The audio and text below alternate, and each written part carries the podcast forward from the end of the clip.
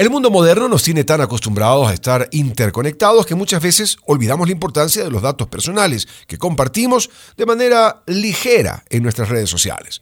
Lo fundamental, no olvidar que ahí afuera hay gente no muy buena que espera el mínimo descuido para atacar. ¿Cómo permanecer seguros en este nuevo mundo digital? Martín Muñoz nos cuenta.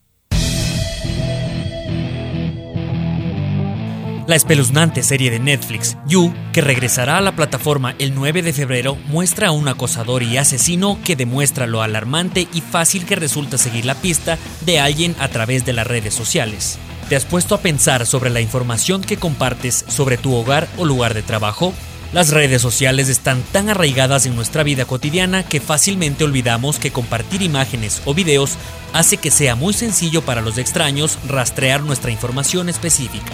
Aquí te damos algunos consejos que previenen y también desmitifican algunos temores sobre las redes sociales. Primero, poner tu nombre completo no significa un riesgo, además de que las redes funcionan para unirte con gente que deseas, según explica el experto en ciberseguridad Dan Card. Los datos que sí podrían ponerte en potencial peligro son direcciones o ubicaciones geográficas.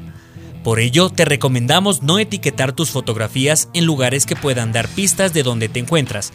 Por ejemplo, en un aeropuerto, que es una puerta abierta para que los delincuentes sepan que te ausentarás por unos días y tendrán la cancha libre para hacer de las suyas. Te sugerimos que las fotografías y sobre todo las etiquetas de lugares las pongas una vez que hayas retornado.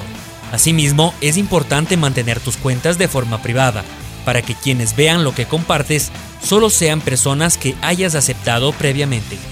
Otras sugerencias para tu seguridad tienen que ver con las contraseñas.